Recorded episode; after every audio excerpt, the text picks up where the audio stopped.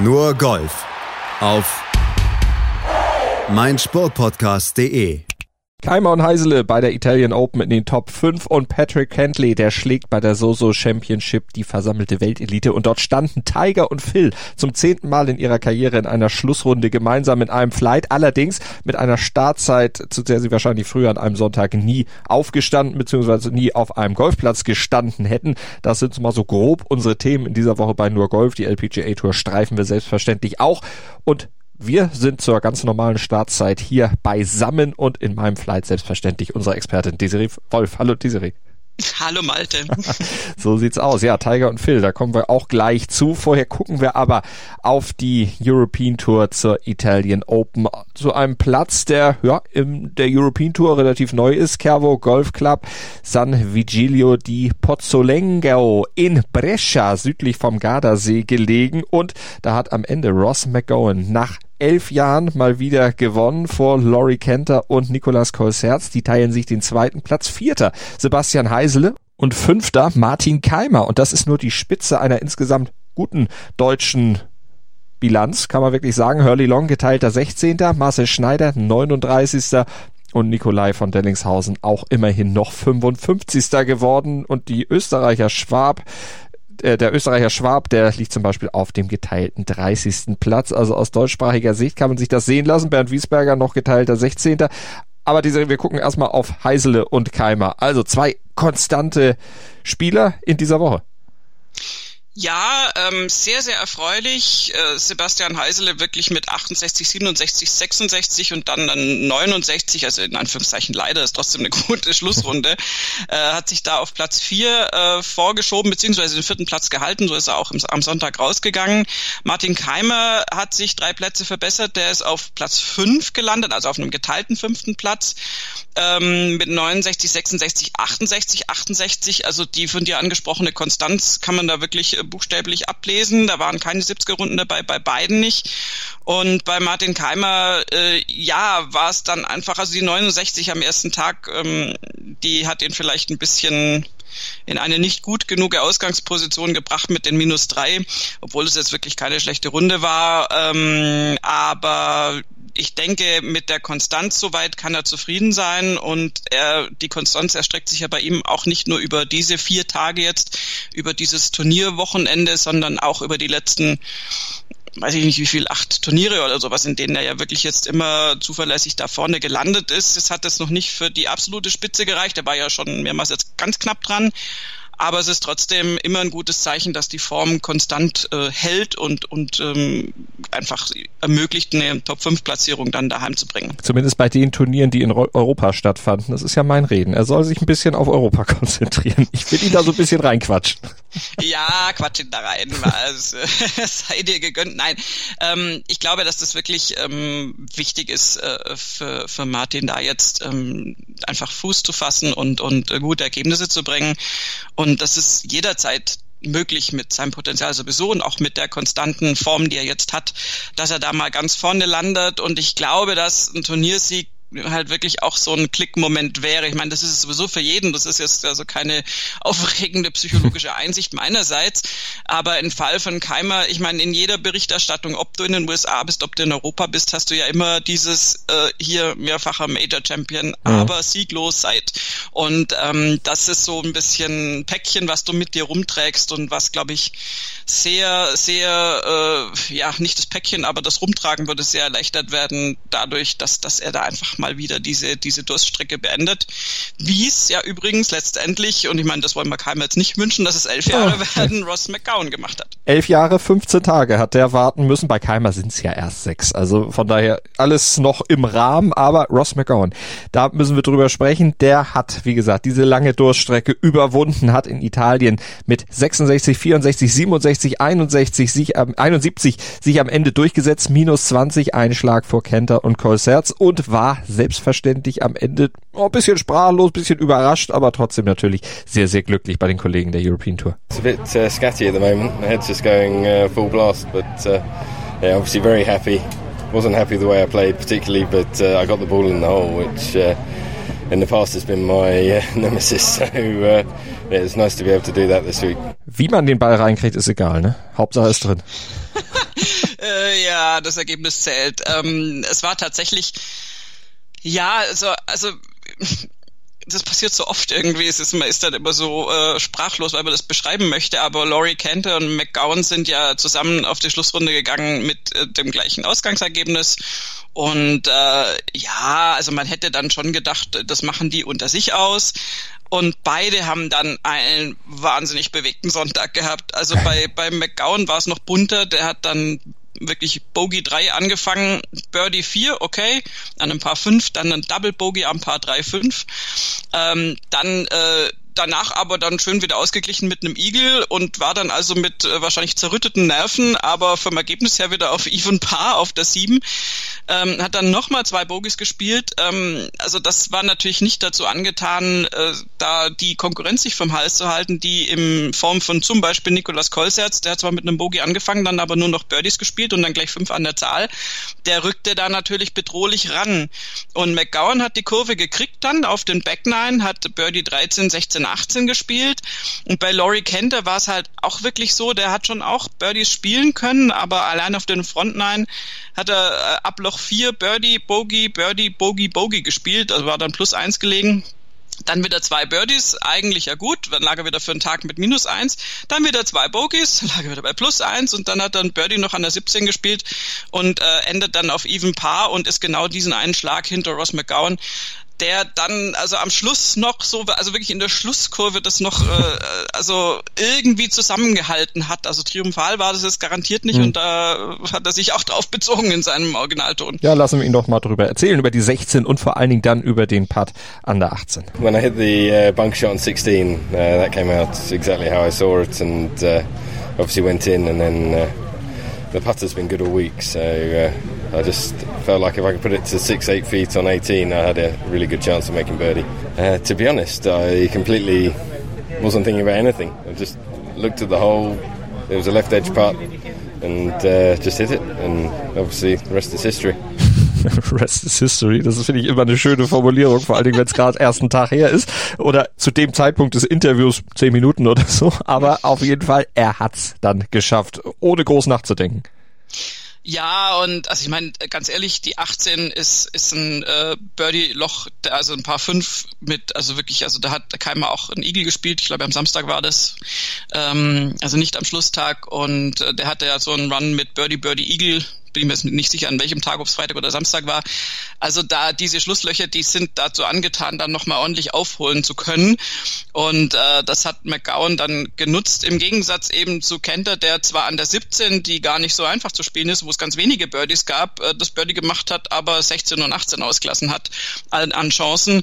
Und ähm, insofern, ja, hat sich McGowan da wirklich dann am Schluss noch an Kolserz vorbeigeschoben, der, der übrigens 16, 18 auch im Birdie gespielt hat, wie sich das gehört, in Anführungszeichen, meiner Ansicht nach. Ähm, aber es ist äh, ja wirklich eine, eine schwierige Situation und äh, also falls es so rüberkommt, als ob ich den McGowan schlecht reden äh, würde, um Gottes Willen nein, weil gerade wenn du so in der in der Schlussrunde bist und merkst, hey, das läuft so auf den Frontline überhaupt nicht, dann ist es die große Kunst, das zusammenzuhalten und irgendwie dran zu bleiben und sich da jetzt nicht beeindrucken zu lassen. Und ähm, er war ja dann auch einmal tatsächlich hinter Kolserz ähm, und hat dann wirklich da nicht nachgelassen und, und hat es geschafft, das, das noch heimzubringen. Und das ist ja diese Closer-Qualität, die ihm über viele, viele Jahre, elf Jahre und du weißt immer wie viel, du hast vorhin schon gesagt, wie viel, 15 Wochen, Tage? Elf egal. Jahre, 15 Tage. Elf Jahre, 15 Tage. Madrid Masters damals übrigens. Genau, also ich meine, damals war das eine Zeit, da, da hat der ja, da war der kurz davor, in, ins Ryder Cup Team ja. berufen zu werden, hat dann in Dubai äh, gegen Lee Westwood verloren, in Anführungszeichen, also wurde nur Zweiter und ab da, das hat Westwood auch in einem Tweet so äh, nochmal äh, formuliert, ging es irgendwie quasi bergab ja. und äh, ja, und er hat aber da durchgehalten und scheint auch ein unfassbar sympathischer Typ zu sein. Wir hatten ja mit ihm bisher wenig zu tun von der Berichterstattung her. Aber der hat so viele Glückwunsch-Tweets und Messages von seinen Kollegen bekommen, die absolut von Herzen zu kommen scheinen. Also der ist, glaube ich, also das, dem hat wirklich jeder gegönnt. Komm, fassen wir es so zusammen. Das auf jeden Fall und das hat er sich auch völlig verdient mit der Art, wie er da eben auch zu Werke gegangen ist und sich eben durchgesetzt hat, dann am Ende mit diesem einen Schlagvorsprung vor der Konkurrenz. Also Ross McGowan, der ist mit 38 jetzt wieder im Rennen, hat jetzt erstmal wieder eine Arbeitserlaubnis.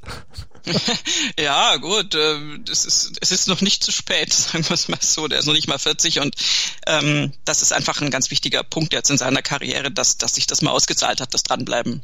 Ja. Und eben hinten raus hat er es dann abgesichert und dieses Turnier dann für sich entschieden in Italien.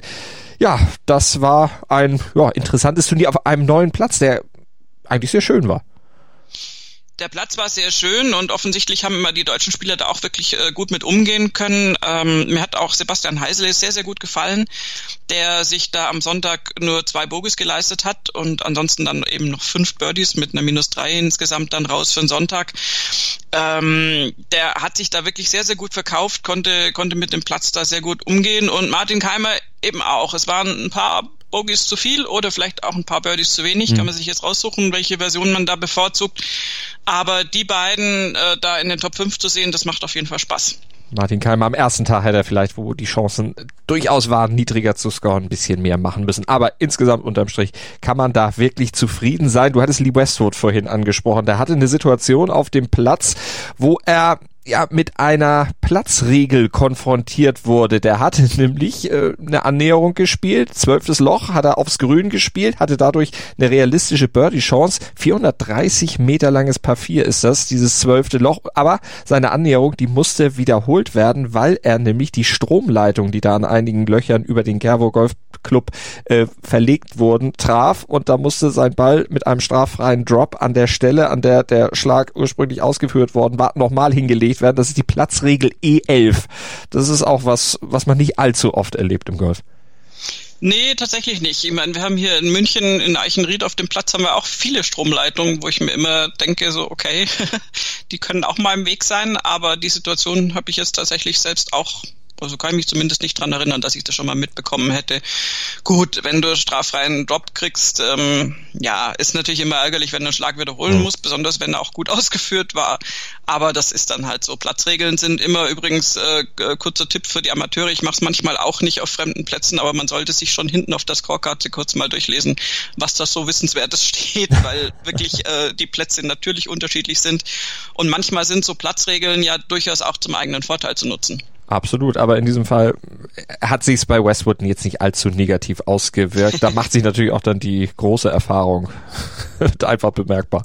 Ja gut, also sorry, aber das ist ähm, äh, das das bringt glaube ich in Lee Westwood jetzt nicht aus der Ruhe. Also der ist da äh, ruht da in sich, denke ich mal. Äh, selbst wenn er da sich äh, mal kurz drüber aufregt, wird das nur ein sehr sehr kurzes Aufflackern sein. Der hat schon andere Sachen erlebt. Apropos, wir haben vorhin die äh, Platzierung der Deutschen insgesamt aufgezählt. Einer fehlt, den wir in der Vorschau noch erwähnt hatten, weil er dabei ist, Max Schmidt. Der konnte aber am Ende nicht aufziehen, weil sein Caddy an Corona erkrankt war. Von dieser Stelle aus gute Besserung, deshalb wurde er aus dem Turnier ausgeschlossen ausgeschlossen. Ja, das ist natürlich immer ärgerlich. Ich meine, wir haben jetzt äh, hüben wie drüben, sprich PGA Tour, European Tour, immer wieder die Fälle, dass entweder ein Caddy oder ein Spieler Covid-19 positiv getestet wird. Und natürlich musst du dann das Hygieneprotokoll durchlaufen und äh, natürlich musst du dich dann rausnehmen. Das ist natürlich, äh, also wenn ein Spieler positiv getestet wird, ist es für den Spieler natürlich noch verständlicher, dass er nicht spielen darf.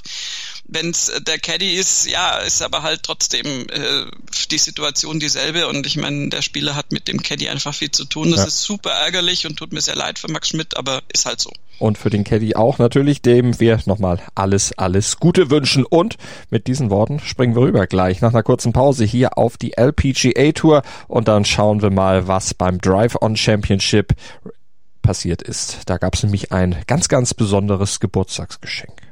LPGA Tour, unsere nächste Station hier bei Nurgolf auf mein Sportpodcast.de Drive on Championship Greensboro in den USA. Da wurde das Turnier ausgetragen und gewonnen wurde es am Ende von Ellie McDonald. Minus 16 ihr Score, Einschlag vor Daniel Kang, minus 15 und Platz 3 an einen Rookie ging der Bianca Pakdanganan. Ein etwas schwieriger Name, eine bisher uns unbekannte junge Dame aus den Philippinen. Die hat sich diesen dritten Platz geholt mit minus 14, obwohl so unbekannt ist sie nicht. Sie hat in den letzten Wochen schon auf der LPGA Tour immer mal für durchaus Furore gesorgt. Die schauen wir uns gleich mal etwas näher an. Desiree, aber vorher gucken wir natürlich auf die Siegerin Ellie McDonald, die am Tag ihres Triumphes auch noch Geburtstag hatte, sich damit selber das beste Geburtstagsgeschenk gemacht hat. Ja, das ist natürlich immer das, das Schönste, wenn ein Geburtstag auf einen Turniersonntag fällt und du das Turnier gewinnst, äh, besser geht nicht. Ähm, Ellie McDonald hatte aber noch so ein paar, wie soll ich sagen, Seitenaspekte äh, bei diesem Turniergewinn, die sie vielleicht äh, noch mehr freuen. Also Punkt eins ist normalerweise findet ja um diese Zeit des Jahres äh, der Asian Swing statt bei den Damen und ähm, Ellie McDonald war also an ihrem Geburtstag in den seltensten Fällen zu Hause, also eigentlich nie in den letzten Jahren, weil sie da immer irgendwo in Asien auf Turnieren dann zu Gast war. Insofern war es für sie eine willkommene Abwechslung, auch mit ihren Eltern feiern zu können, die dann zu diesem Turnier jetzt gefahren sind, dadurch, dass man dieses Ersatzturnier in den USA jetzt äh, praktisch äh, generiert hat.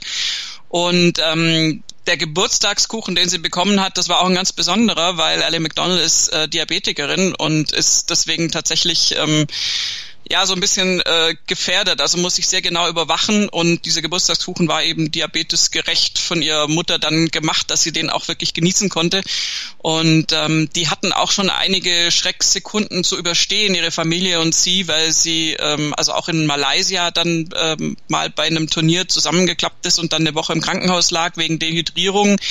Alles immer zusammenhängend letztendlich mit diesen Vorerkrankungen. Und ähm, insofern ist es dann denke ich, eine schöne Geschichte für sie, dass sich das jetzt so äh, wirklich an einem Punkt, wo sie das auch noch mit ihren Eltern zusammen genießen kann, dann mal fügt und dass dieser erste Turniersieg, auf den sie schon so lange, wir sind jetzt nicht bei Ross McGowan mit elf Jahren, aber dann doch schon längere Zeit wartet, dass sich das jetzt fügt und in dieser Umgebung fügt und auf diese Art und Weise. Und dann, wie du gesagt hast, noch am Geburtstag kann man nicht meckern. Man könnte sagen, 28 Jahre hat sie gewartet, denn sie wurde 28 Jahre und hat dann ihren ersten Sieg auf der LPGA Tour gefeiert. Aber sie hat ja vorher schon mal in ihrer Karriere ein bisschen was anderes gewonnen, auch wenn das natürlich deutlich unterklassiger war, ohne das jetzt abwerten zu wollen. Also Ellie McDonald mit einer ja, starken Leistung dann am Ende zum Sieg gekommen. Lass uns über Bianca Pakdanganan sprechen. Junge Dame aus den Philippinen, ziemlich viel Potenzial scheint bei der zu stecken. Ja, die ist wirklich äh, da jetzt neu auf der LPGA Tour als Rookie, du hast es schon gesagt, und hat zum Beispiel auch die Schlussrunde jetzt gespielt im, im Schlussflight ähm, mit Ellie McDonald und Daniel Kang zusammen. Daniel Kang ja eine, eine sehr, sehr, sehr prominente Spielerin, die ja viele Closer-Momente schon hatte, also wo Ellie McDonald auch wirklich zu tun hatte, sich die vom Hals zu halten, in Anführungszeichen, golftechnisch gesehen. Und ähm, was auch die Leistung ist, Ellie McDonald hat tatsächlich die Führung in der Schlussrunde nie weggegeben. Aber Kang ist da wirklich also absolut eine, eine Macht, mit der man da rechnen muss. Und Pak Danganan ähm, hat sich da auch nicht unterkriegen lassen. Ich meine, sie hat eine 70 gespielt, das war zwei Schläge schlechter ähm, als die Kollegin, aber meine Güte, das ist immer noch ein richtig gutes äh, gutes Ergebnis. Und bei ihr ist es eben so, ich möchte einfach mal erwähnen, weil es, der Verdacht liegt nahe, dass wir tatsächlich von ihr noch öfter berichten werden. Pak Danganan ist ähm, sozusagen, ich will jetzt nicht sagen der Bryson DeChambeau bei den Damen, aber es geht so ein bisschen in die Richtung. Also sie ist halt völlig unerschrocken und äh, ist eine unglaubliche Longhitterin und ähm, das heißt auch gar nicht, dass äh, die anderen das nicht könnten, also dass sie jetzt da irgendwie über mehr Körperkraft verfügt, aber sie hat sozusagen diese Unerschrockenheit und also sie ballert die Dinger einfach raus. Ähm, andere Spielerinnen auf der Tour wären sicher körperlich und golftechnisch auch dazu in der Lage, gehen aber einfach anders ran. Also es ist ja auch immer eine Frage, will ich das? Auch, also deswegen bin ich bei Bryson DeChambeau. Kannst ja sagen, Moment mal, also ich will jetzt nicht einen Drive auf Teufel komm raus raushauen, der dann irgendwo im Rough äh, landet oder womöglich noch viel schlimmer. Ähm, ich möchte das Fairway treffen, ich gehe da ganz anders ran. Mhm. Und ähm, bei, bei Pakt Angeland ist es eben so, dass sie da sehr, sehr mutig, sehr unerschrocken ist und die Dinge halt wirklich daraus pulvert. Und insofern ist es so ähm, ein bisschen beachtenswert ist, wie dieses Konzept auf der LPGA Tour jetzt weiter funktioniert. Sie ist auf jeden Fall eine Spielerin mit großem Potenzial und ich würde sagen, wir haben da einfach mal ein Auge drauf. Und sie hat Geburtstag. Am nächsten Mittwoch, 23, wird sie da. Also auch sie schon ja, ein kleines, kleines, kleines äh, Vorab-Geburtstagsgeschenk mit diesem dritten Platz. Ähm, sie hat aber schon gesagt, obwohl sie doch recht unerschrocken auf dem Platz war, es ist schon recht surreal, jetzt plötzlich mit den Helden meiner Jugend irgendwie direkt konfrontiert zu werden, Annika Sörenstam, Lorena Ochoa mal kennenzulernen. Also das sind schon natürlich Momente, die sie dann schon beeindrucken, aber offensichtlich sich nicht auf ihre Leistung dann niederschlagen. Du hast ihre Longhitter-Qualitäten angesprochen. Das bringt uns eigentlich zu einem, der in dieser Woche nicht aktiv war, zumindest nicht bei Turnieren, sondern der bei sich zu Hause beziehungsweise an seinem Trainingsstützpunkt gearbeitet hat. Natürlich an der Länge. Und wenn ich Länge sage, weiß jeder, Bryson DeChambeau, der hat die 400 Yards geknackt. Genau, der hat ein ähm, Bild gepostet von seinem Trackman und ähm, also 400 Carry muss man jetzt ja sagen. Also Carry über 400 Yards ist natürlich oh. kann man mal machen. Ähm, kann man natürlich auch eine Drohne engagieren, damit es funktioniert. Äh, Bryson schafft es auch ohne Hilfsmittel. Ähm, muss man jetzt dazu sagen, dass da tatsächlich jetzt die Bedingungen auch äh, durchaus äh, entsprechend waren. Der hatte 20 äh, Meilen per Hour Rückenwind und ähm, ja, also es scheint auch so ein bisschen im Moment die Bedingungen von Augusta im November simulieren zu wollen. Hat er Blumen ähm, aufgestellt um seinen Trainingscourt rum? Oder Garcias Tochter, damit er wenigstens ein bisschen Azalea im Haus hat. ähm, nein, das nicht, aber äh, mit äh, geht es ja um Luftfeuchtigkeit ja. und sonst irgendwas. Also er tüftelt da vor sich hin. Er wird ja auch bis zum Masters nicht mehr in Erscheinung treten und äh, ist natürlich, ich meine, das ist ein ganz bewusster Move von ihm. Ich würde jetzt mal unterstellen, dass das nicht nur wissenschaftliche Begeisterung über seinen 400 Yards Drive ist. Der will natürlich auch die Kon Konkurrenz schockieren. Mhm. Und ähm, ja, setzt da so ein bisschen Akzente fernab des äh, aktuellen Turniergeschehens und äh, wir werden tatsächlich alle sehr gespannt sein, wie er das dann macht. Jordan Spieth ist jemand, der sagt, ähm, Bryson in dieser Verfassung kann das Masters im Prinzip nur verlieren. Also er hat gesagt, er kann das Masters nur nicht gewinnen, glaube mhm. ich, hat er gesagt. weil er eventuell übers Ziel hinausschießt, im wahrsten Sinne des Wortes. Genau, also ich meine, wenn er es natürlich da komplett äh, irgendwie Quatsch macht, ist, ist ist wieder eine andere Sache. Aber Bryson DeChambeau wird natürlich, wie viele andere Plätze, auch Augusta in einem ganz anderen Licht erscheinen lassen, in Anführungszeichen Licht in dem Fall darauf bezogen, dass das ganze Platzdesign ähm, ja ausgehebelt wird, wenn du natürlich diese Längen äh, rücksichtslos in Anführungszeichen dann auch ausspielst. Er wird äh, so wie Baba Watson eins, der natürlich dann da mal Doglegs abgekürzt hat und verrückte Drives über die Bäume gehauen hat. Das war bei Baba Watson äh, dann mal eher nur einer pro Runde und super erwähnenswert, hat ihm dann auch den Turniersieg gebracht damals in Augusta ähm, durch extrem mutiges Spiel. Das ist aber bei Bryson quasi die Regel und dann ist es halt die Frage, wie geht sich's aus? Äh, ist das dann alles noch irgendwie spielbar? Aber vom Grundsatz Grundsatz her könnte es sein, dass er diesen Platz wirklich komplett zerlegt. Und ähm, ja, sind wir natürlich alle gespannt drauf. Ich persönlich würde mir wünschen, dass da viele andere auch noch ein Wörtchen mitsprechen. Mhm. Ähm, es gab übrigens auch so ein bisschen, äh, wie soll ich sagen, also Matthew Fitzpatrick hat sich ja geäußert. Ähm, ich sage jetzt mal in, in äh, Straßensprache, ähm, das ist doch alles doof, was der macht und so lang schlagen kann ja jeder und darum geht's so beim Golfen gar nicht und irgendwie, ich find's doof.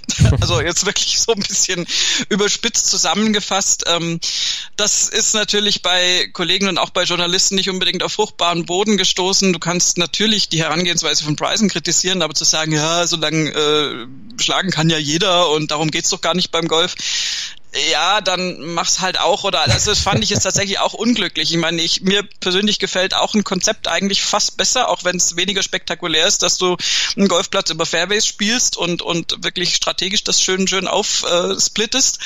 Aber du kannst natürlich nicht sagen, ja, das ist ja alles doof und der mit seiner Länge und das bringt ja gar nichts und das ist ja überhaupt nichts. Also ja, ich meine, er ist es halt da und er macht da richtig Wind damit und äh, da musst du dich ähm, dem stellen und kannst du nicht sagen, ja, ja. Hm, äh, äh, also Solange er sich ans Reglement hält, ist das alles völlig in Ordnung, was er da macht. Jeder findet seinen eigenen Weg zum Grün und wenn der dann eben in einem langen Schlag liegt und nicht äh, über das Fairway geht, ja, nu, dann ist es so. Er muss den Ball ja. am Ende einfach da unterbringen und wenn er das richtig macht, dann ist das auch korrekt. Ob es schön ist, das ist wie äh, damals äh, Finale da Horm ja, ihr habt jetzt gewonnen, aber war das auch schön? Ja, Banane, interessiert doch keinen. Ist doch völlig egal. Am Ende. Die, wie, wie hat äh, Thomas Müller das gesagt? Das ist mir scheißegal. Die Potthammer. äh, okay. Ähm, Thomas Müller und Golfen ist auch eine schöne Geschichte ja, übrigens, aber die kann's. erzählen wir ein andermal. Nein, der ist ein begeisterter Golfer und ist da furchtbar ehrgeizig, wie die meisten äh, Profisportler, die zum Golfen kommen. Ähm, nein, zurück zu Bryson DeChambeau. Es wird sehr, sehr interessant werden, auf jeden Fall. Ich meine, wie gesagt, also ich, ich stehe jetzt auch nicht drauf. Ich finde es auch nicht, ich finde es irgendwie nicht so richtig sinnvoll, was er da mit seinem Körper macht und so. Es ist jetzt auch nicht meine Vorstellung von Ästhetik, aber ich, ich kann es jetzt auch nicht abqualifizieren als totaler Mist. Das ist einfach nicht der Fall. Äh, Bryson ist nach Tiger der Erste, der auf einem wirklich ganz krassen Level den Golfsport wieder versucht zu revolutionieren. Und zumindest dafür muss man eben gewisse Credits geben. Und wir, wir werden alle noch sehen, wie sich das mhm. jetzt in den nächsten Jahren entwickelt und äh, wie sein Körper hält. Das ist ja immer so meine Litanei, dass ich sage, hey Freunde, ja, ist ja gut, aber zu viel draufpacken kann halt auch in die Hose gehen, verletzungsbedingt. Ich meine, nicht siehe Brooks Köpka, weil er hat es ja nie so krass gemacht, aber ich meine, Brooks Köpka kämpft auch extrem mit seinem Körper. Das kann bei Bryson theoretisch auch passieren. Der versucht natürlich da science-mäßig, wissenschaftlich, ähm, sich da überall äh, möglichst viele Profis an die Seite zu stellen, Ernährungswissenschaftler, was weiß ich alles. Aber es ist trotzdem letztendlich ein Experiment am, am Körper des Bryson DeChambeau auch. Da geht es gar nicht nur um den Golfball und insofern werden wir uns das alles anschauen. Aber der Golfsport wäre sehr viel langweiliger, wenn er das nicht machen würde. Und wenn einem das nicht gefällt, dann hat man so ein bisschen Pech gehabt, in Anführungszeichen. Das ist ja nicht äh, sein Bier, wenn anderen das nicht gefällt. Auf jeden Fall, er pausiert bis zum Masters, trainiert dann lieber in, für sich in aller Stille. Andere machen es ein bisschen anders. Die spielen, wie zum Beispiel in der letzten Woche ist es so-so Championship und dazu kommen wir gleich hier bei nur Golf auf mein Sportpodcast.de. Nur Golf auf mein Sportpodcast.de mit dem Blick auf das So-So Championship im Sherwood äh, Country Club, natürlich Thousand Oaks, California. Das war der Austragungsort und der Sieger, der hieß am Ende Patrick Kentley. Der hat sich mit minus 23 durchgesetzt, hat sich gegen Justin Thomas durchgesetzt und gegen John Rahm, die mit jeweils minus 22 am Ende dann auf Platz 2 landeten, sich mit dieser Platzierung dann begnügen mussten. Und wir hören zunächst mal Patrick Kentley zu seiner Woche in der eigentlich alles zusammenkam. Yeah, I played really well. Uh, I feel like I have been playing well for a while, and uh, this week it just kind of all came together every day. Um, you know, obviously I started today a few back, but I knew I had to go out and make a bunch of birdies, and today was actually the only day I made uh, a bogey, but offsetted it with enough birdies. Ich wollte gerade sagen, das reichte dann am Ende auf jeden Fall, um mit einem, äh, um dann am Ende auch vorne zu landen. Ja, das Bogey war auf der 16 und äh, hat ihm dann aber nicht weiter geschadet. Das hat lediglich die ganze Sache für den äh, Nachfolgeflight, nämlich für den eigentlichen Schlussflight noch interessant gemacht, nämlich für Justin Thomas und John Rahm. Da hat er eine Tür aufgemacht, die aber ähm, nicht durchschritten wurde, von beiden nicht. Und Patrick Kentley, ich meine, das, das ist eine Sonntagsrunde, die man mal so stehen lassen kann. Also das, das ist wirklich sehr, sehr, sehr gut gelöst und ähm, hat die ganze Woche konstant gut gespielt. Hatte ja schon ähm, auch am Freitag eine 65, so wie am Sonntag dann auch. Moving Day mit 68 könnte man es kritisieren, so nach dem Motto, na ja, nicht genug gemoved, oh. aber ähm, nein, das ist natürlich Quatsch. Äh, der war eben tatsächlich bogiefrei, aber relativ ereignislos mit nur einem Birdie auf den Front Nine und drei Birdies auf den Back Nine. Aber Patrick Hentley hat einfach eine richtig gute Leistung gebracht und ganz ehrlich, ich hätte ihn nicht auf dem Zettel gehabt, weil so ziemlich jeder und äh, man damit äh, man sollte sich natürlich auch nie auf die offensichtlichste äh, Lösung da versteifen, aber jeder dachte im Schlussflight Justin Thomas und John Rahm, die machen das Ding doch unter sich aus. Also das war irgendwie stand außer Frage, weil du normalerweise, um da jemand anderen noch ranzulassen, ähm, müssten ja quasi beide schlecht spielen und davon war irgendwie nicht auszugehen. Das war so meine Theorie vor dieser mhm. Schlussrunde und ich wurde eines Besseren belehrt. Naja, schlecht richtig gespielt haben sie ja nicht. Es war aber nee. einer eben deutlich besser, vor allem was das Scrambling anbelangte. In dieser Woche 16 von 18 Versuche hat er da erfolgreich über die Bühne gebracht, der gute Patrick Kentley und vor allen Dingen hat er auch noch ganz gut gepattet und darüber hat er gesprochen. Yeah, I have been working on it. Um, maybe a little more than usual, especially uh, last week uh, in Vegas. Um, actually switched putters recently, and so I think this is the third or fourth event I've played with this putter. Um, I'm trying to get my hands a little more forward and the putter a little more square to address. And so today it felt really good. I actually, I felt like yesterday I didn't have that many makeable putts. There was maybe one on 16 that I really thought I should have made. But other than that, um, you know, I thought I putted well all week. And so Das können wir nochmal mit ein paar Zahlen untermauern. Die ersten 61 Löcher hat er ohne Bogey gespielt. Dann auf der Schlussrunde kamen dann eben noch zwei, aber das waren seine zwei einzigen in der ganzen Woche. Und er hat es ja schon gesagt, er hat es dann mit Birdies natürlich glücklicherweise mehr als ausgleichen können. Ja, da kann man ganz zufrieden sein mit dem, was er da so auf die Matte gebracht hat. Ähm, noch kurz zu seinem Putting, ähm, was er verändert hat tatsächlich war, also er hat fast den gleichen Putter verwendet, aber ein ganz kleinen Tick länger und ganz klein bisschen schwerer und also vom, vom Gewicht her schwerer. Und insofern ähm, scheint das auch so mit ein Rezept äh, gewesen zu sein, da eine richtig super Putting-Leistung äh, dann auf den Platz zu legen. Und das kann tatsächlich, also ähm, Puttergewicht ist so ein, so ein Ding, das, das merke ich bei mir selber auch, ähm, dass das so dass es Phasen gibt, wo du das Bedürfnis hast, daran was zu ändern. Und das hat er jetzt gemacht und das hat sich natürlich jetzt super ausgezahlt. Ich würde nicht sagen, dass es nur daran liegt, um mhm. Gottes Willen. Aber das ist sicher ein, ein Punkt zum Erfolg. Ähm, Trotzdem ist es so, dass er äh, diesen äh, Turniersieg nicht hätte einfahren können, wenn Justin Thomas und äh, John Rahm ihm diese Möglichkeit nicht Klar. gegeben hätten. Ich meine, es sah auf den Frontline zuerst mal so aus, als ob John Rahm da irgendwie die Nase vorne hätte. Der hat vier Birdies gespielt, ähm, lag dann auf der neun bei minus vier auf der 11 dann sogar noch mal eins, da war er dann bei minus fünf. Und Justin Thomas, ähm, ja, hatte nur drei Birdies in Anführungszeichen auf dem Konto, aber ja eigentlich auch irgendwie alles gut. Und bei Justin Thomas ist dann aber alles eingeschlafen. Also die, ich meine, das ist Scorekarten bezogen. Äh, da kamen dann nur noch Pars. Es ging, er hat einfach viele, viele Birdie-Möglichkeiten nicht nutzen können oder gar nicht erst Birdie-Möglichkeiten erspielt. Spielt dann an der 15 noch ein Bogey, ähm, was dann ihn tatsächlich auch noch hinter John Rahm verfrachtet hat. Rahm hat auf der 12 und 13 auch angefangen, Bogies zu spielen ähm, konnte an der 16 dann noch ein Birdie spielen und dann haben wir im Prinzip eine interessante Situation am Schlussloch. Ähm, Rahm hat die Möglichkeit, mit einem Birdie am Schlussloch an der 18 ins Playoff zu kommen, also mit Patrick Hentley gleich zu ziehen, der ja im Flight davor war und schon drin war. Mhm. Das Ergebnis stand schon ähm, macht diesen Putt nicht. Ich meine, gut, der war auch nicht ganz einfach. Ram hat auch relativiert und hat gesagt, naja, ähm, hätte ich natürlich gerne gemacht, aber war jetzt einfach ähm, dann doch nicht, nicht so einfach, wie es aussah.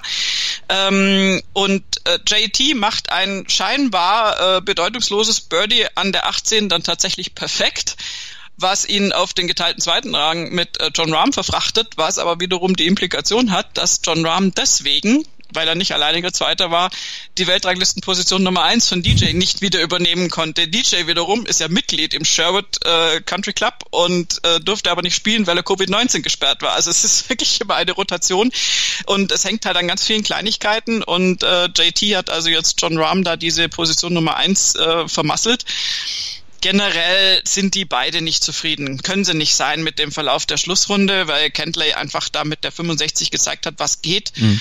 Und auch die Kollegen dahinter haben 66, 67 äh, viele gespielt, gab es einige Kandidaten. Und ähm, ja, und von Justin Thomas und John Rahm würde man erwarten, dass die sich die Bälle um die Ohren hauen und sich auch gegenseitig anfeuern. Aber bei JT hat noch eine Sache reingespielt, der im Interview auch ähm, bekannt hat. Der hat tatsächlich ein Problem, ein mentales Problem, und das hat ja Rory McIlroy auch schon mal geäußert, ähm, mit den nicht vorhandenen Zuschauern. Also der sagt, du wirst irgendwie, also er für sich, ihm fehlen da die Zuschauer. Er ist, der ja. wäre davon ausgegangen, dass er und John Rahm im Duell mit Zuschauern vielleicht anders abgegangen wären. Er hat gesagt, ihm fehlt der Killerinstinkt, wenn er dann eben dieses Publikum nicht als Unterstützung hat, wenn es nicht darum geht, ja, vor Publikum letztlich auch die Nerven zu behalten. Dann schaltet er vielleicht auch ein bisschen zu schnell ab hat den Fokus dann nicht mehr. Also das ist natürlich was, was in dieser Situation dann sich durchaus nachteilig auswirken kann und wo dann so eine 54-Loch-Führung für ihn dann auch mal flöten geht, wenn dann eben im entscheidenden Moment, in der Crunch-Time sozusagen, dann dieser Fokus einfach nicht da ist. Kann wirklich eine valide Erklärung sein. Ja, also ich glaube einfach, dass es Spieler gibt, die da unterschiedlich reagieren. Wahrscheinlich sogar ziemlich genau drei Lager. Spieler, denen ist es wurscht, die sowieso alles ausblenden. Spieler, die davon profitieren, wenn da eine Energie auf dem Platz ist und die das aushalten können. Also im muss der auch, ich meine, wenn da eine Crowd ist und womöglich gegen dich ist, das muss man ja mögen. Und äh, Patrick Hentley gehört, glaube ich, eher zu den Spielern, die durchaus nichts dagegen haben, in Ruhe ihren Stiefel runterspielen mhm. zu können. Also vielleicht unterstelle ich ihm da jetzt auch was, ich weiß es ja nicht, aber, aber er wirkt auf mich wie jemand, der einfach da ganz konzentriert und ruhig da über den Golfplatz gegangen ist und da irgendwie Sven Hannawald mäßig äh, sich gedacht hat, ich mache mein Ding. Mein Zeug. Und mein Zeug, um Gottes Willen. Ja, diese. Ich mach mal Zeug und da bin ich bei die Leute. Also bitte, bitte imitiere keine süddeutschen Dialekt. Zumal der nicht mal Süddeutscher ist. Äh, ja, passt ja, ja, nicht mal. egal. Na, ist, ist, egal. Wir sind ja nicht beim Skispringen. Also Patrick Hentley hat das jedenfalls in aller Ruhe zu Ende gespielt und äh, bei JT und John Rahm war tatsächlich, also das, das war halt nicht, die waren tatsächlich beide nicht heiß genug. Warum jetzt auch immer. Und insofern ähm, kann Patrick Hentley da als der lachende Dritte an denen vorbeiziehen und sich diesen Turniersieg holen, was ja auch toll ist. Auf einem Kurs, den er übrigens gar nicht kannte, obwohl er gar nicht weit weg äh, von diesem Kurs aufgewachsen ist. Er hat viel Golf gespielt in seiner Jugend, aber diesen Kurs nie, weil er gesagt hat, es gab einfach zu viele andere Plätze, die er gespielt hat. Wir hören nochmal in seinen O-Ton rein. I have not played here before this week. Um, and I usually like to see the golf course uh, actually two times all the way through. This week I only saw uh, one, I think the front nine twice.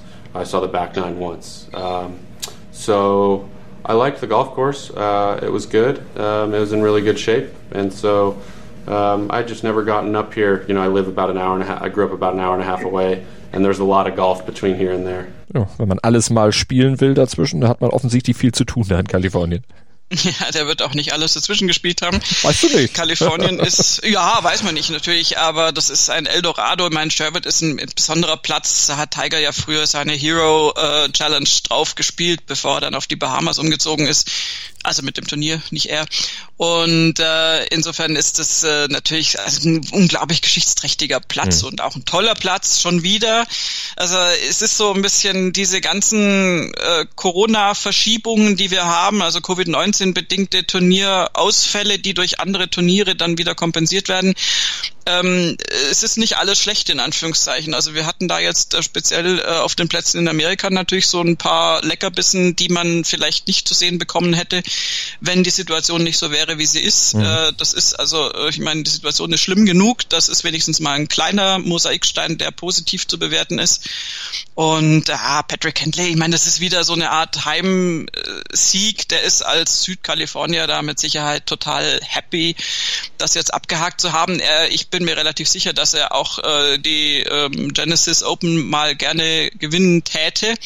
Ist ja auch UCLA ähm, Ab Abschließer und mhm. äh, Abschließer, meine Güte, wie, wie sagt man Absolvent. da? Absolvent heißt es auf Deutsch, meine Güte, es tut mir leid. Und ähm, insofern, ja, das ist einfach sein Terrain und äh, das ist, äh, finde ich, finde ich jetzt eine tolle Sache, mhm. dass es da geklappt hat und äh, JT und John Rahm werden ihre Energien äh, dann zum Masters bündeln müssen. Ganz genau, das ist ja auch in ziemlicher Bälde. Und da bereiten sie sich ja alle vor, wir haben ja schon gehört, Bryson DeChambeau, der trainiert lieber in aller Stille zu Hause, beziehungsweise so still nicht, er äh, lässt uns ja daran teilhaben via Social Media, was da so passiert.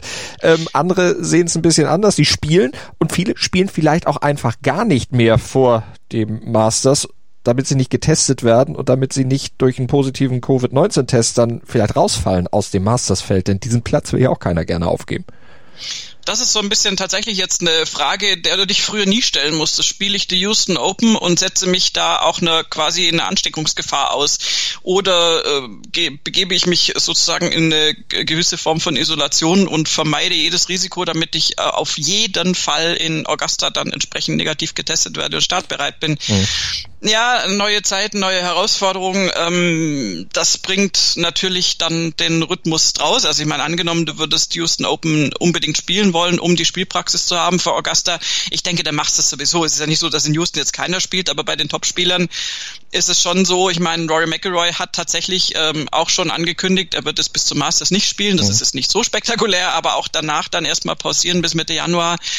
Mm, also die setzen sich natürlich jetzt auch nicht auf irgendwelchen kleineren Turnieren irgendwelchen Gefahren aus. Das mhm. ist auch äh, vielleicht sinnvoll und wir hatten jetzt ja auch einen ziemlich kompakten Run äh, in den letzten Monaten. Da ist ein Päuschen natürlich eh auch angebracht. Ganz genau, bevor es dann losgeht beim Masters. Rory McIlroy übrigens, was das Putting angeht, offensichtlich, ja, zumindest äh, auf den letzten drei Runden dieses Turniers ganz gut in Form. Hat insgesamt ein Career High auf der PGA Tour für sich selber aufgestellt. 29 Putts, äh, Birdie Putts hat er versenkt in dieser Woche.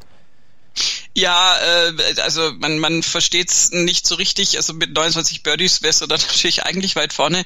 Ja, ähm, äh, kann man sich dann rechnerisch erklären, äh, waren einfach zu viele Bogies. Er hat zu viele Fehler gemacht und er muss diese Fehler dringend abstellen. Die dürfen in Augusta so nicht passieren. Es ist so tatsächlich, äh, ja, wie, wie gehst du daran? Also er muss tatsächlich sehen, dass er in der Form ist, sich natürlich regelmäßig äh, Birdie-Möglichkeiten rauszuspielen. Das wird auch in Augusta dann hoffentlich so sein. Aber er muss natürlich äh, diese, diese Anzahl der Bogies reduzieren. Also das, das, das ist einfach zu durchwachsen im Moment und ähm, muss da auch einen guten Fokus ähm, bekommen. Und dann haben wir in Augusta natürlich noch so ein bisschen den üblichen Druck, dass er ja sein viertes Major, das ihm noch, noch zum Career Grand Slam fehlt, gewinnen können würde, wenn mhm. er das dann täte.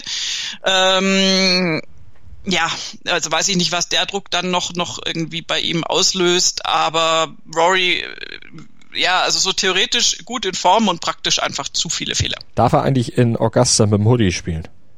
Das ist die Frage aller Fragen. Ich würde ja vermuten, ja, weil haben nicht die weißen Caddy-Astronautenuniformen äh, in Atlanta auch eine Kapuze?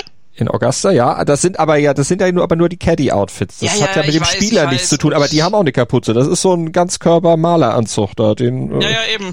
CSI das ist ja, also ich meine, es gibt durchaus äh, viele Aspekte an Augusta. Ich meine, das ist ein Wahnsinnsturnier, ein Wahnsinnsplatz, aber es gibt schon auch äußerst diskussionswürdige ja, Aspekte. Weiße Kapuzen, das, das äh, passt auch irgendwie so ein bisschen zu Augusta, ne? Das, das meinte ich auch. Ach so, das meintest du, okay. Ja, ja dann also, denken wir gleich, ja. Ja, ja, wir denken da, glaube ich, äh, recht gleich und das ist auch einfach sehr offensichtlich in Augusta. Aber ähm, nein, egal. Äh, ganz ehrlich, Rory, ich find's sehr cool. Er hat tatsächlich mit Hoodie gespielt und hat auch einen Nike-Hoodie, der dann gleich auf golf.com beworben wurde, getragen. Und ähm, ich finde das einfach, also ich habe selber ein rosa, ein rosa Hoodie auch noch, den ich auf dem Golfplatz trage und ich finde das absolut äh, Quatsch. Das, ist der auch von äh, Nike, Adidas oder Puma, um einfach mal alle zu nennen? Nein, der ist ähm, meiner ähm, Leistung auf dem Golfplatz entsprechend ist der von Peak Performance. Ah, okay. Ich habe einen von Kick, aber das ist was anderes. kick, kick, kick it like Beckham, das wäre eine andere Sportart. aber gut. noch ein C irgendwo hinmachen. Ähm, es gibt nein, auch noch H also und M und C und A, also nur damit wir hier keine ja, Schleichwerbung natürlich, machen. Natürlich, um Gottes Willen. nein, also der Hoodie bei Rory hat natürlich auch für Aufsehen äh, gesorgt. Das ist so ein bisschen eine UK-Unterstützung für Terrell Hatton. Ähm, die Diskussion ist meiner Ansicht nach total bescheuert und also es haben sich jetzt auch x Leute geäußert, Absolut. haben gesagt, meine Güte, das ist einfach warm, das ist praktisch und das hat, also gerade wenn du Tiger anguckst mit dem Turtleneck, das, das ist ja noch viel kragenloser als so ein Hoodie, wo du wahrscheinlich im Normalfall, man sieht's ja nicht, wo mich ein Polohemd drunter hast und selbst wenn du kein Polohemd drunter hast, wenn du ein Hoodie trägst, hast du irgendwas hochgeschlossen. Also mhm. ich meine, es geht ja nur darum, dass wir nicht zu viel Sexiness da versprühen. Oh Gott. Und ähm, ach Gott. So ein faltiger und, Hals hat auch was, ja. Naja, gut, bei denen kommt es glaube ich, nicht so viel vor, aber wir dürfen noch nicht von uns ausgehen, Malte. Nein, also die Hoodie-Diskussion ist überflüssig. Äh, ich persönlich finde die total äh, angebracht und ich würde auch ähm, gegebenenfalls selber eintragen, beziehungsweise ich habe tatsächlich auch selber schon einen Hoodie auf dem Golfplatz getragen mhm. und habe erst jetzt so quasi rückwirkend ähm, mit schreckgeweiteten Augen festgestellt, was für eine scheinbare Todsünde ich da begangen habe. Ähm, das ist natürlich Quatsch. Sorry. Also da gibt's andere Sachen, die man bemängeln könnte. Genau ähm, ähm, sowohl bei der Kleidung als auch generell im Golfsport und ähm, bitte zieht diese Hoodies an, wenn es kalt ist. Äh, die sind einfach kuschelig. Damit ihr bloß nicht krank werdet. La lass uns noch zu Tiger Woods und Phil Mickelson kommen. Die beiden äh, waren zum zehnten Mal in ihrer Karriere in einer Schlussrunde. Nur die meisten Fälle, wo sie das gemacht haben, da ging es um den Sieg. Diesmal ging es eher um die rote Laterne oder gegen die rote Laterne. Tiger ist 72. am Ende geworden, Phil 76. Ja, also ich glaube, werden diese, ähm, wie soll ich sagen, diese diese Paarung äh, sowieso auch zu diesem unangebrachten frühen Zeitpunkt, also sprich, die ging ja fast als, als erste Flight raus, nicht nicht ganz, aber fast, ähm, werden wir so schnell sowieso nicht mehr sehen. Wir haben jetzt äh, Mickelson sehr prominent und sehr erfolgreich auf der Champions Tour, wo er seine zwei Siege in zwei Starts eingefahren hat. Was er jetzt hier so äh, an Resultaten gebracht hat, war dann doch eher übersichtlich und dann musst du vielleicht tatsächlich die Schlussfolgerung ziehen, dass sein Spiel für die Champions Tour natürlich super, super gut ist und da in Relation einfach äh, er da äh, im Moment äh, quasi unschlagbar scheint, wenn er da auftritt, aber dass das äh, vielleicht in Vergleich zu diesen ganzen Mitte 20-jährigen Youngsters und auch äh, älteren, erfahrenen Schülern, äh, Schülern, Spielern, die ihr Spiel äh, praktisch im Griff haben, im Moment nicht so ganz äh, mhm. wettbewerbsfähig ist. Also die beiden haben sich da wirklich nicht mit Ruhm bekleckert. Ähm, das äh, bei Tiger der ist noch mal, irgendwie hat auch selber gesagt, ja, wir haben über Champions Tour gesprochen, aber ich habe noch über fünf Jahre bis dahin. Der kokettiert noch ein bisschen, aber auch bei ihm, wir haben, also Tiger und Phil sind beides so Gestalten, von denen du immer wieder so das Besondere und das Unmögliche erwartest, wo du denkst, ja, Mensch, da geht noch was. Und bei Tiger hat sich da, also auch bei Phil, aber vor allem bei Tiger hat sich ja da auch schon Wahnsinniges ergeben mit Atlanta, mit dem Masters und so weiter, was er jetzt da wirklich nach dieser langen Strecke da dann doch wieder gewonnen hat. Aber die Zeit ist einfach ein Faktor, der gegen beide spielt. Mhm. Und der besonders auch gegen Tiger spielt im Moment. Und insofern, ähm, ja, also diese, das ist eh so, also ich, ich glaube, Tiger würde sich äh, quasi dagegen verwehren, dass er und Phil Mickelson die großen Antipoden waren, weil er ihn niemals mit sich auf eine Stufe gestellt haben wollen würde. Also und rein geschichtlich ist es ja auch nicht angebracht. Also natürlich hast du diese beiden Konkurrenten und auch einfach sehr gegensätzlichen Spieler und die haben viel, viel Wirbel gemacht äh, auf der Tour und das ist auch super so. Aber es neigt sich, glaube ich, dem Ende mhm. zu. Also zumindest diese, auch, auch die Konstellation The Match. Ich meine, das ist jetzt wieder äh, Thema, dass es ein neues The Match geben wird. Das wird niemals äh, wieder zwischen Mickelson und Tiger sein, weil auch alle wissen, dass das im Moment nicht die aufregendste mhm. aller Paarungen oder das aufregendste aller Szenarien sein wird. Also Vielleicht ändert sich das ja beim Masters. Vielleicht sind die beim Masters ja wieder in einem Schlussflight. Vielleicht geht's ja dann um ein bisschen mehr als um die goldene Ananas, wie jetzt bei der So-So Championship. Werden wir natürlich alles für euch beobachten, werden wir dann zu gegebener Zeit natürlich auch alles entsprechend kommentieren und euch auch vorbereiten auf das Masters. Wir werden jeden Start der PGA Tour natürlich mitnehmen bis zum Masters. Tiger Woods weiß noch nicht, ob er in Houston aufziehen wird. Das entscheidet sich dann je nach Gesundheitsverlauf beziehungsweise nach seinem Gefühl, wie er denn mit dem Rücken gerade klarkommt und wie er das dann plant für Augusta dann im November. Wir haben es alles im Blick. Ihr hört alles bei uns hier bei Nurgolf auf mein Sportpodcast.de mit montags in der großen Sendung und mittwochs dann bei regelmäßigen Vorschauen auf die anstehenden Wochenturniere. Hört uns weiter, abonniert unseren Podcast gerne mit dem Podcatcher eurer Wahl, schreibt uns eine Rezension bei iTunes, freuen wir uns sehr drüber. Vor allen Dingen freuen wir uns, wenn ihr einfach weiterhört und uns ja, die Treue haltet in den nächsten Wochen, Monaten, Jahren, solange wie wir das Ganze dann hier noch machen auf meinsportpodcast.de. Danke an euch und danke an dich, Desiree. Sehr gerne. Nur Golf. Auf meinsportpodcast.de